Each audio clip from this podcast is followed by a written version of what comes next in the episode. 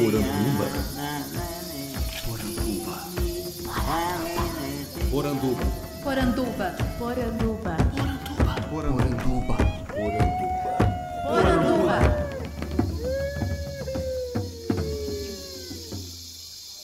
Bem-vindos à nossa Poranduba, o podcast sobre as histórias fantásticas do folclore brasileiro. Eu sou Andrioli Costa, o colecionador de sacis, e serei seu guia. E no programa de hoje, depois dessa linda visita que fizemos no episódio passado na escola Saint-Hilaire, lá na Lomba do Pinheiro, para falar de afrobetização, não teria como a gente não retomar ao tema da escola e falar novamente sobre folclore e educação, a partir de ideias inovadoras para você poder trabalhar com folclore o ano inteiro junto com a sua turma. Se você não ouviu o primeiro programa, não tem problema. Aqui vamos trabalhar com outras ideias e iniciar com uma outra discussão. Mas se você quer ter essa experiência completa, eu recomendo que você escute os dois.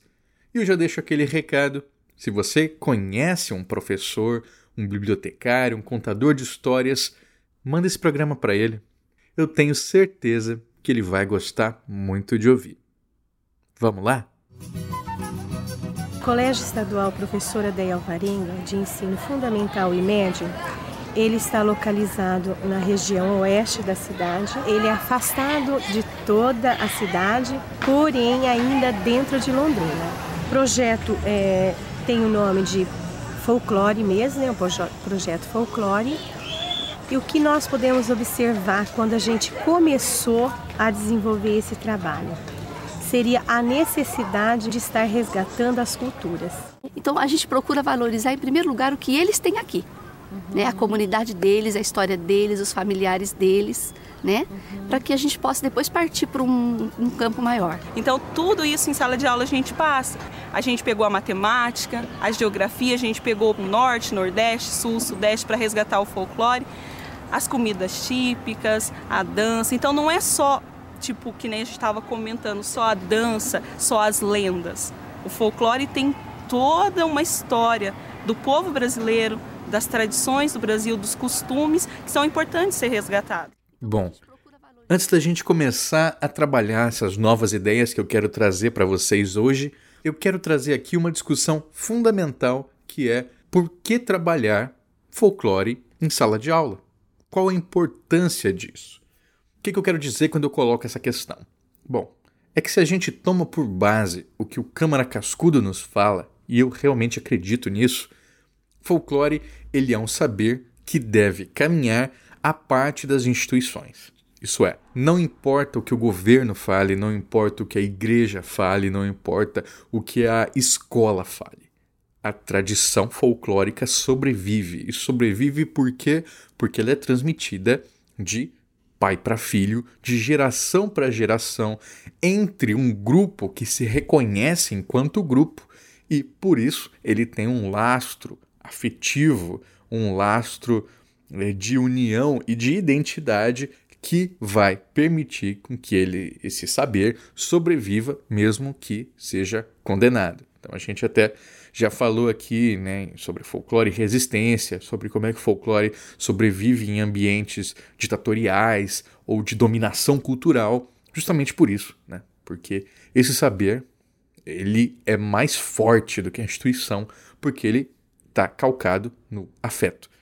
Agora, se eu tenho isso por base, isso quer dizer que os pais seriam os grandes responsáveis pela transmissão desse saber folclórico, não a escola. Na verdade, ele não teria lugar na escola. Né? Só que o que, que acontece? A gente sabe muito bem que é, essa vida moderna ela aliena não só a produção, mas aliena nossas relações humanas. Né?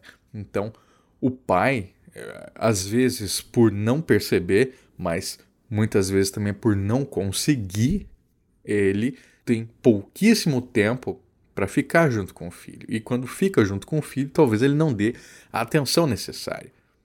A gente acaba entrando em mais um desses movimentos de descolamento entre a família e a escola. Então, mais um desses elementos que se depende que a escola trabalhe, porque senão em casa isso não é de lei, né? isso não acaba tendo o espaço devido, infelizmente, é claro. A gente também tem que pensar que é preciso expandir essa ideia de conhecimento geracional. Então, folclore enquanto conhecimento passado de geração para geração. Então é pai para filho, é pai para filho, é avô para neto, é avô para neto. Mas e se você tiver uma figura de referência na sua vida, né? Se for o seu vizinho, se for aquele, aquela senhora benzedora que vive em todo o bairro, se for a sua professora, né? Isso também vai ser impactante na sua vida e formador da sua experiência cultural, identitária. Eu já tive vários ouvintes que mandaram mensagens falando: Olha, eu, meu amor pelo folclore, eu não desenvolvi por conta da minha família, mas por conta do carinho que um professor meu, que uma professora minha tinha por esse tema e me cativou. Então, isso acaba sendo muito importante. Dentro da matemática, eu tentei unir um conteúdo que às vezes é difícil você trabalhar em sala de aula com a maneira prática, eu tentei unir ao projeto, que foi dentro das comidas típicas. Então eu peço primeiramente para que eles façam uma pesquisa, pode ser na internet, revistas, livros, o que eles tiverem acesso que seja mais fácil para eles. Aí nessa comida típica, a gente vai trabalhar o quê? As unidades de medidas de grandeza, de capacidade, os instrumentos de medida. Então são conteúdos da matemática que às vezes fica difícil você trabalhar dentro da sala de aula de uma maneira prazerosa para o aluno. Só que quando eu coloco também que folclore é um saber não institucionalizado que não é reconhecido pela escola, isso também está dizendo sobre o lugar que esse saber folclórico vai estar tá ocupando no ensino. Muitas vezes limitado ao lúdico, limitado a essa primeira infância, sem nunca explorar toda a sua riqueza simbólica. Outra coisa que eu percebo é que por conta de desconhecimento, sim, desconhecimento, muitos professores, muitos educadores têm essa visão de folclore enquanto um saber pré-científico, que vai ser abandonado à luz de um conhecimento verdadeiro. Isso é um olhar castrante, e isso não é verdade. O folclore e a ciência, eles não são opostos e eles não são hierarquicamente diferentes. O que vai acontecer é que o folclore ele vai dar respostas diferentes e vai movimentar coisas diferentes que são também importantes para a formação do aluno. Por exemplo, ele vai trabalhar com afetos, vai trabalhar com identidade, com simbolização de mundo, ir para além da materialidade do discurso. Opa, falei complicado. O que, que é isso? São coisas simples do tipo: eu vou cantar Atirei o Pau no Gato e eu não vou entender que aquilo é literalmente o meu desejo de jogar um pau num gato. Eu estou cantando uma música, ou estou com, escrevendo uma história, ou estou fazendo um desenho que não representa o meu desejo de agência, que não representa os meus pensamentos e que não naturaliza os meus pensamentos, apesar de muita gente achar, porque a educação não é assim, não é behaviorista. Né? Eu não estou programando alguma coisa na mente da criança.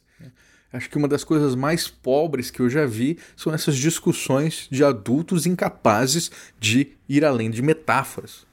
Eles se pegam ao exemplo, né? A metáfora parece que se encerra em si, sendo que é justamente uma das figuras de linguagem mais ricas que nós temos. Esse analfabetismo simbólico que a gente tem que lidar também. Talvez eu já tenha contado aqui ou numa das lives do Folclore BR mas eu lembro que quando eu comecei a apresentar para parceiros essas minhas apresentações de saci que eu levo para as escolas, teve uma pessoa que ela me disse assim: "Ah, é muito legal esse negócio que você fala aí, mas eu acho que você devia fazer diferente, porque do jeito que você fala, Parece que você acredita, parece que a criança vai realmente poder chamar o Saci. É, por que, que você não fala assim que o Saci existe lá na fazenda, lá no mato, né? O Saci tá lá. Eu falei assim, hum, porque não? Porque não é isso que eu acredito. Eu quero que as crianças pensem E saibam que o saci, que o folclore não está lá, está aqui, está em nós, porque nunca é sobre seres encantados, é sempre sobre nós mesmos, sobre a nossa experiência humana e o que a gente passa, sente e age aqui. Claro que eu não fechei essa parceria, mas fechei outras, né? Graças à confiança da editora FTD, não tem uma semana agora, esse ano, que eu não tô em escola falando de folclore, fazendo aquilo que eu bato sempre na tecla, né? levando folclore para a escola não numa data específica. Você não precisa trabalhar só em agosto, você não precisa trabalhar folclore só em festa junina, não precisa trabalhar só no 31 de outubro, dia do Saci. Vocês podem trabalhar o ano inteiro, porque folclore nos atravessa o ano inteiro. Chama alguém, né? chama um escritor que escreve sobre folclore na sua região, Chama um contador de histórias mesmo, que seja ele profissional, seja um mestre de saber que vai adorar trazer essas histórias aí para as crianças. Com certeza isso vai ser muito transformador. Acredita, vai dar certo. Nosso objetivo maior, a gente tem alcançado o resgate e a valorização. Porque valorizar não é valorizar só no dia 22 de agosto. Porque é tão bom, bonitinho vir aqui assistir, bater palma, né, achar tudo lindo, tirar foto. Não é isso que a gente quer. A gente quer criar uma mentalidade diferente. A gente quer que os alunos pensem de uma forma diferente, que valorize o seu companheiro, o seu próximo. Eu acho que é muito importante a gente da comunidade participar na escola, ver o que está acontecendo e ajudar, dar uma força para a escola. Dando uma força para a escola, está dando força para os filhos, para os alunos, para as crianças. A última questão de folclore na escola que eu também vivenciei foi quando eu estava fazendo a minha primeira apresentação na minha cidade natal, Campo Grande. Né? Então a minha família foi lá me ver. Uma tia sentou bem na frente né, da plateia. E enquanto eu estava falando, explicando o que, que era o Saci, o que, que ele simbolizava, o que, que ele fazia e não sei o que, ela, de repente, ela, no meio da apresentação, parou de me olhar. Ela começou a olhar para a parede, devia ter alguma coisa muito interessante naquela parede branca lá que não tinha nada, né? E eu notei que ela estava incomodada. E quando eu abri para perguntas, a primeira mão que levantou foi a dela. Acho que ela nem levantou a mão, na verdade, ela só olhou para mim e disse assim: Eu não sei qual é o motivo de ficar assustando criança. Primeiro que o Saci nem é dos mais assustadores, né? Ele acaba sendo muito mais brincalhão, mas sim, eu entendo que ela estava referindo às histórias do folclore como um todo. Então, assim, para que assustar criança? Bom, eu tenho certeza que vocês conhecem histórias religiosas que são muito mais assustadoras para crianças, punitivas, né? E intimidadoras do que histórias folclóricas. Mas a gente não precisa nem entrar aí. A gente pode pensar o seguinte: a gente conta histórias de susto para as crianças, não com o objetivo de que elas se amedrontem, mas justamente pelo que eu estava dizendo antes sobre a preparação psicológica e mental e imaginária dessa criança, para que ela consiga, a partir da simbolização do medo, lidar com o medo real. Então eu estou contando uma história de Cuca, uma criatura que não tem forma, que é um papão. A única coisa que a Cuca faz é aparecer e devorar crianças. E isso ela entende perfeitamente, independente da idade. Se ela consegue lidar com esse medo simbólico, ela com certeza vai ser uma pessoa mais preparada para lidar com suas emoções conforme elas ficam mais complexas, conforme a idade avança. Então, também aí temos uma questão muito importante de trabalho.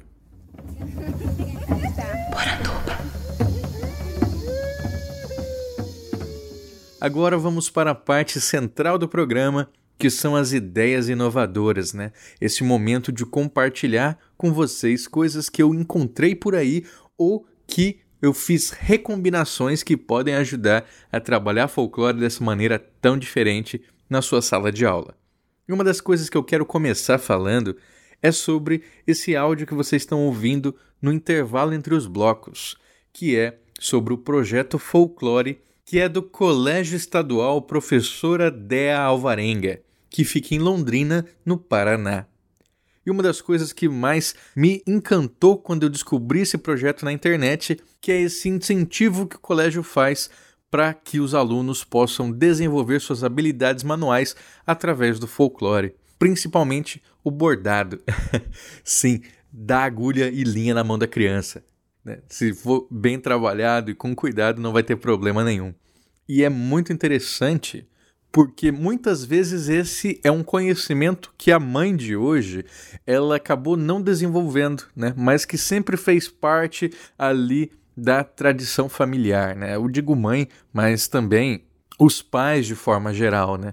E se a criança aprende isso e leva para casa, a criança mesma está sendo um multiplicador desse saber.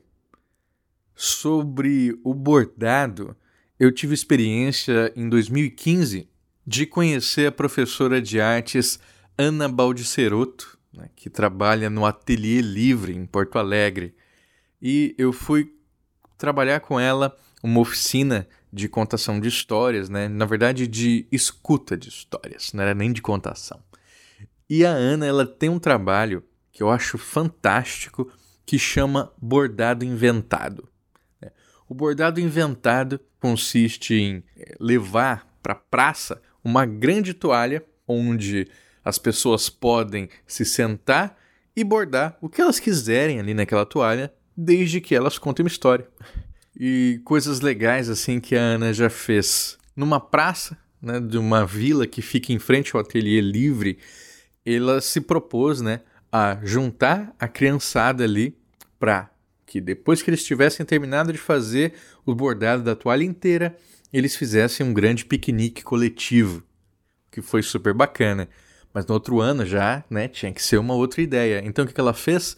Ela pensou em é, fazer um grande bordado também, mas dessa vez para que eles pudessem sentar e assistir um filme num telão projetado ali, né? Na verdade não era um telão, era o portão de uma casa, né? no qual foi projetado um filme. Então, mais um elemento ali de união da comunidade. Esse projeto do bordado inventado, ele tem origem é, a partir da inspiração que veio lá de Belo Horizonte com um outro projeto já desenvolvido há muitos anos chamado Mesa da Teresa. A Teresa Portes, ela é uma artista plástica também que, se não me engano, desde 2009, né, ela já faz esse em frente à casa dela uma grande mesa posta onde você pode é, bordar também, né? Você também tem esse convite para bordar, mas é, o grande charme é que ela prepara e serve café para todo mundo que quiser parar ali. Então é um café passado no coador, como a mãe dela fazia, tem toda uma relação afetiva, enfim. É, os motoristas às vezes param para tomar um café, o caminhoneiro diz que já parou e todas as pessoas ali da comunidade também se integram, né? E esse projeto depois ele foi levado, né, em parceria com universidades para quilombos. Então ela vai para um quilombo, monta a mesa da Teresa e aí sim chama essas mulheres da comunidade para abordar, né, especialmente as mais velhas, para dar esse valor para o trabalho que elas muitas vezes já sabem. E ela dá um tema, assim, por exemplo, vamos bordar as ervas que vocês usam para o chás. Né? E aí eles vão fazendo os bordados ali, inspirados nas plantas, e depois isso é, isso gera essa integração, né? gera essa troca, que é muito interessante. Eu comecei na escola e fui para essas outras incursões que vão para a praça pública, né? mas tudo tem o mesmo fundo, que é colocar a mão na massa, né? E a mão na massa a partir de uma técnica, de um fazer que é típico do povo. E isso resgata muita coisa, e isso gera muito assunto, e isso gera especialmente esse momento de colaboração. Se vocês tiverem com dificuldade para adaptar isso para colégio, né? o que, que eu vou falar para a criança abordar? Uma outra ideia pode ser o trabalho da Fátima Coelho, que chama mãos que bordam. Né? A Fátima Coelho ela, ela faz painéis enormes, assim, tecidos longuíssimos, onde há centenas de mãos bordadas. Então você coloca a sua mão, borda, o contorno e dentro dessa mão você escreve uma mensagem, faz um desenho, faz uma arte, enfim. Isso é uma ideia super bacana, né, para você trabalhar em sala. Então, pensou a mão de todos os alunos ali, cada um personaliza essa mão? Eu acho que tem tudo para ser um trabalho muito interessante. Não fiquem só no bordado também, né? Como eu disse, pensem no artesanato como um todo. Imagine é, trabalhar com argila, tentando fazer inspiração nas obras de artesãos clássicos brasileiros, o Mestre Vitalino, uma Conceição dos Bugres. Eu fiz muito bugres de Conceição na minha escola. A gente fazia com vela de sete dias, né, para imitar o cepo de madeira. É, eu vou deixar o link aí embaixo para vocês verem do que, que eu estou falando, né? O que, que é o bugre de Conceição e como que a vela cabe perfeitamente para fazer um.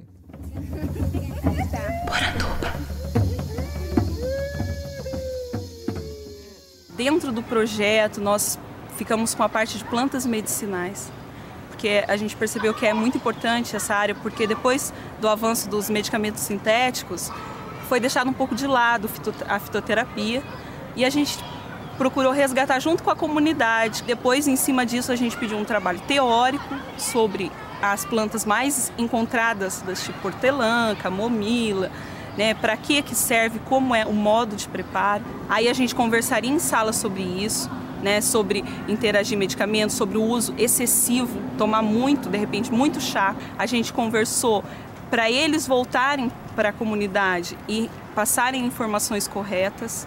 Então, tudo isso eles foram fazendo durante todo o processo do, desse projeto. Agora, outra coisa bem interessante que dá para você trabalhar é ir à terra, trabalhar com plantas medicinais, trabalhar com a relação entre as plantas e os mitos. Por exemplo, lá na Estação Ecológica da Universidade Federal de Minas Gerais, no campus da Pampulha, tem um grande bambuzal. Né? E bambuzal a gente sabe que é a casa do Saci ou pelo menos onde o Saci é gestado durante sete anos até que ele sai pelo mundo para aprontar.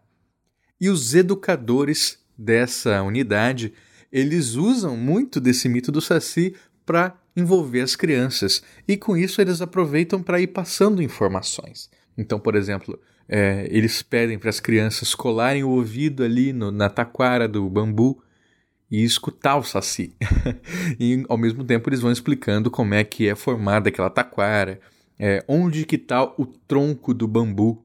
Muita gente pode pensar, por exemplo, que cada taquara daquelas é um tronco, mas na verdade o tronco do bambu está embaixo da terra, né? Então um único tronco dá origem àqueles várias varas que a gente enxerga do lado de fora. Então, com certeza, para essas crianças, essa informação acaba ficando muito mais fixada porque ela foi entrecruzada por esse componente cultural que é tão presente, né, que é tão marcante, que é o saci.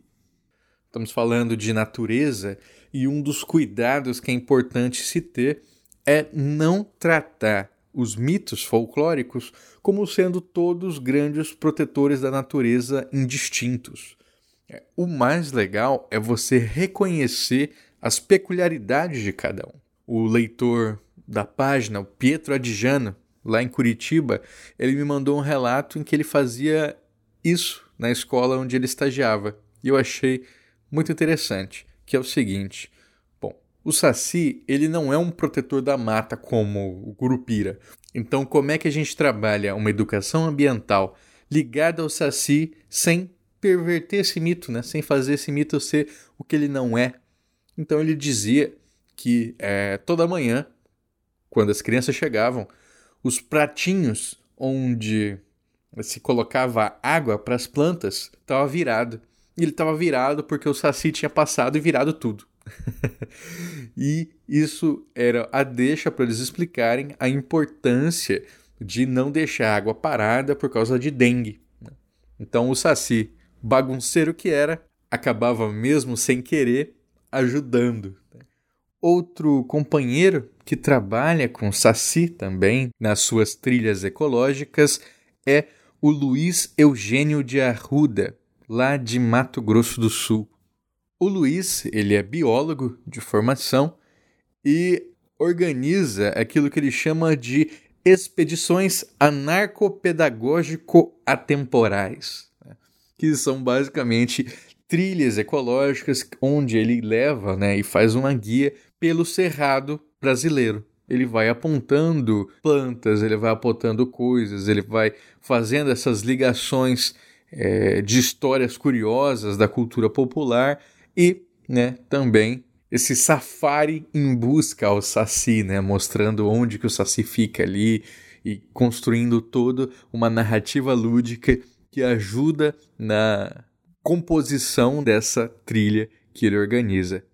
E uma coisa que aconteceu com o Luiz, que pode muito bem acontecer com qualquer um de nós que trabalha com folclore a sério, né, e para isso se coloca de uma forma a nunca negar o encantamento, é ser taxado como maluco. É, num programa do Balanço Geral, foram fazer uma matéria com o Luiz, ele foi explicar ali o que, que eram as expedições, e aí cortaram toda a explicação sobre a importância do trabalho, sobre ecologia, sobre o pensamento é, complexo ali que ele estava estimulando nas crianças, e deixou só ele sendo é, um maluco procurando saci no meio do mato. É um programa horroroso que ainda finaliza com blackface de saci.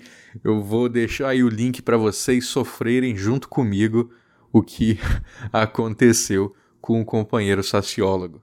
Ainda pensando no exemplo das plantas, é, só trazendo ali a fonte do saci, do lobato, a gente já encontra exemplos que podem muito bem servir para ilustrar uma caminhada ecológica. Por exemplo, a gente falou do saci, né, que a gestação dele é feita no bambu.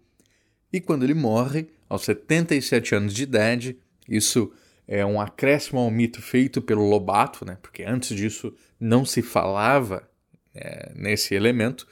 O Saci, quando morre de velhice, aos 77 anos de idade, vira orelha de pau. Orelha de pau é aquele fungo que fica junto aos troncos de madeira quando estão em decomposição. Isso já pode ser apontado numa caminhada. No mesmo livro, é, o Lobato, recuperando Barbosa Rodrigues, vai dizer que o Curupira anda sempre carregando consigo uma vara de salsa parrilha. E é com essa vara que ele açoita pessoas, que ele bate nas árvores para saber se elas estão intactas, enfim. A pessoa apontar ali uma salsa parrilha e fazer essa relação com o Curupira. No fim do livro, quando o Saci se despede né, de Pedrinho, Narizinho, ele deixa uma lembrança na cama deles. E é uma flor de miosotes. Elobato escreve que é, ele faz isso porque miosotes em inglês é forget me not, que significa não me esqueça. Então, o Saci de Lobato, além de tudo, fala inglês, né? Mas é, já é uma coisa interessante, já é algo também a se apontar que vai ajudar na fixação desse conteúdo.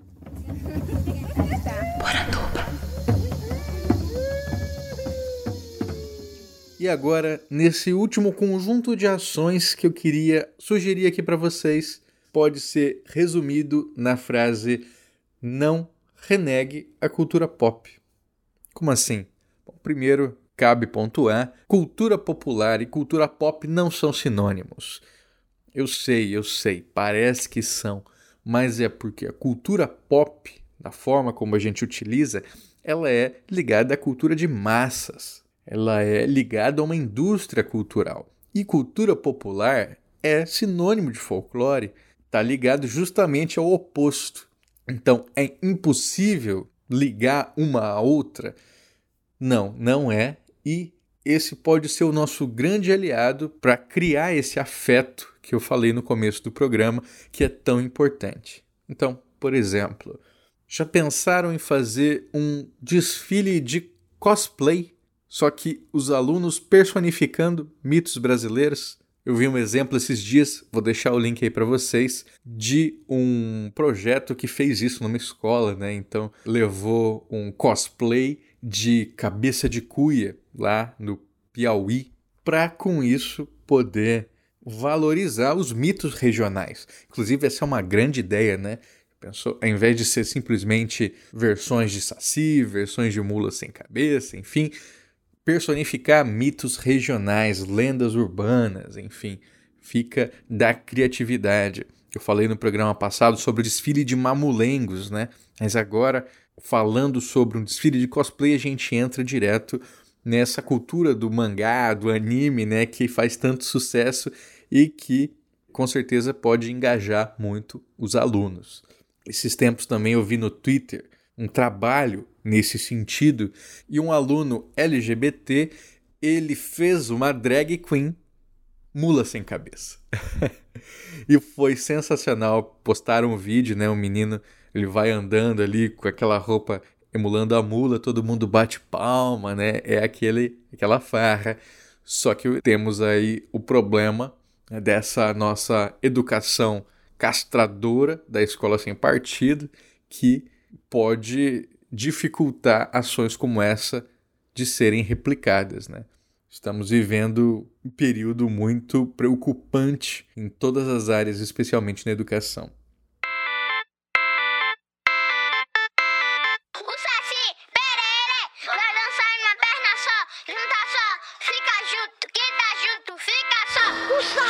O saci,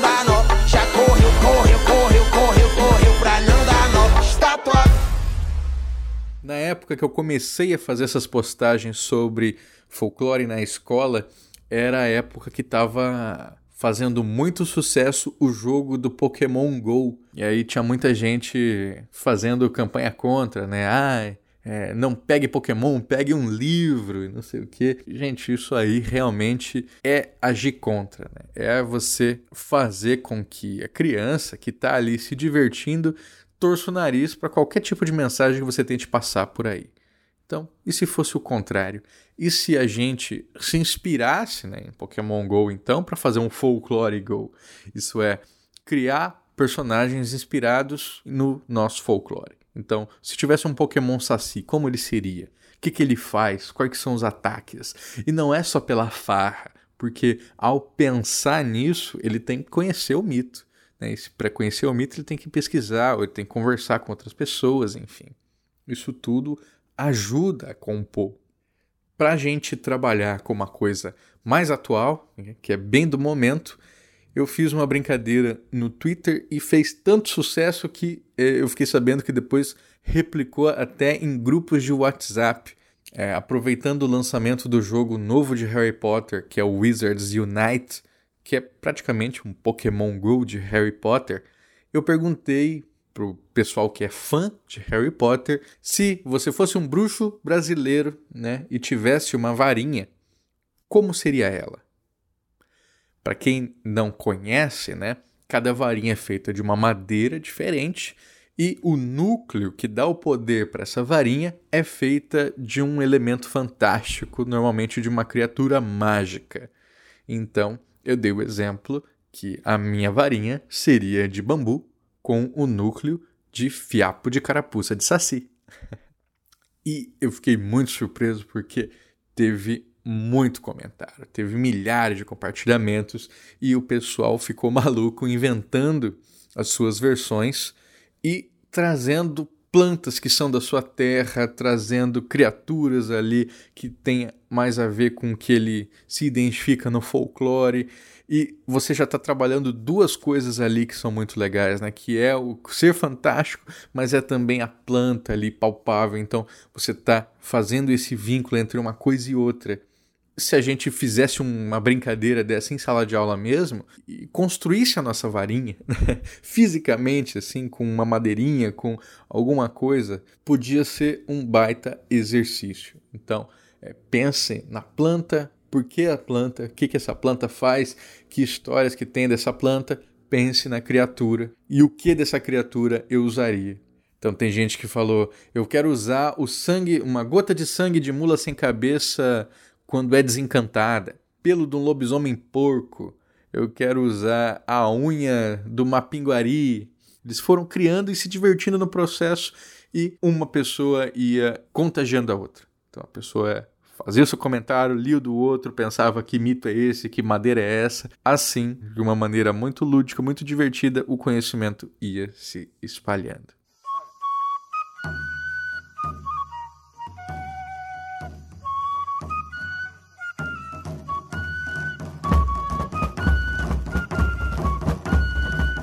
Gostou do programa?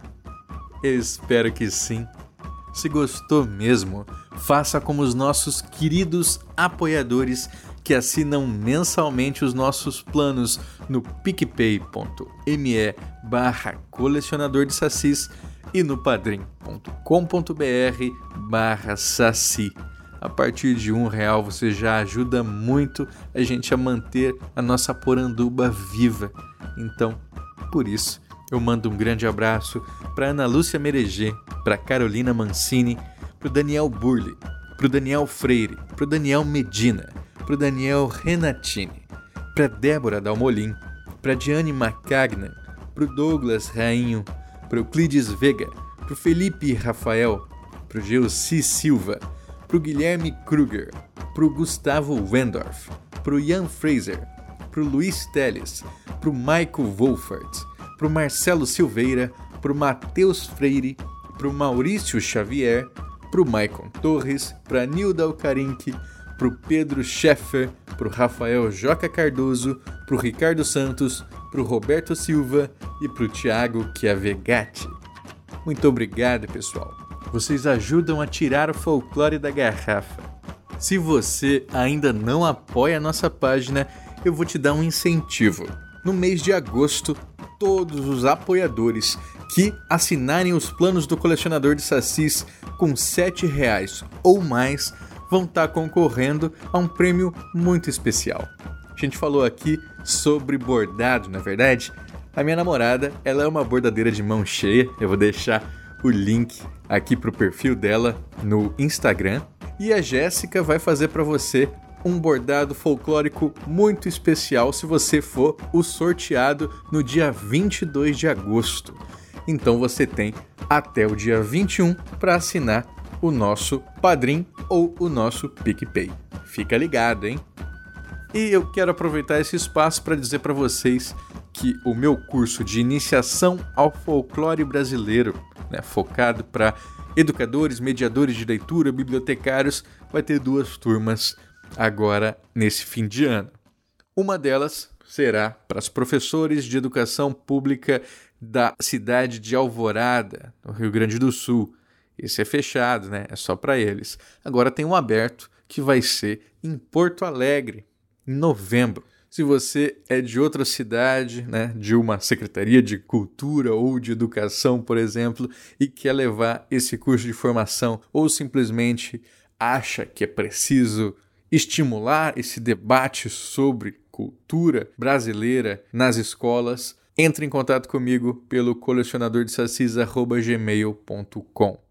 Esse podcast foi editado por mim, Andrioli Costa, colecionador de sacis. Acesse colecionadordesacis.com.br. Um abraço e até a próxima. Placa, placa, nota, placa, pupila dilata no navio pirata. Busco foco no binóculo, se o papel é racista, dedo médio, foco. Placa, placa, nota, placa, pupila dilata no navio pirata. Busco foco no binóculo, se o papel é machista, dedo médio, flow.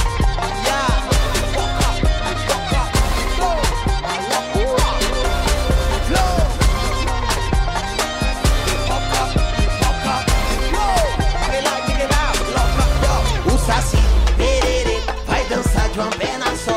Quem tá só, fica junto. Quem tá junto, fica só. Quem tem dois, já entendeu. Quem tem Deus não fica só. Quem tem dois, já correu. O bagulho não dá nó. Classe, gosto do som com classe. DJ muda a vibe que a vibe nasce e cresce. Gosto quando acontece. Muda a vibe que a vibe nasce e cresce. Gosto quando evolui. muda a vibe que a vibe flui. Choca, gosta do som que choca, DJ muda a vibe, é a pipoca.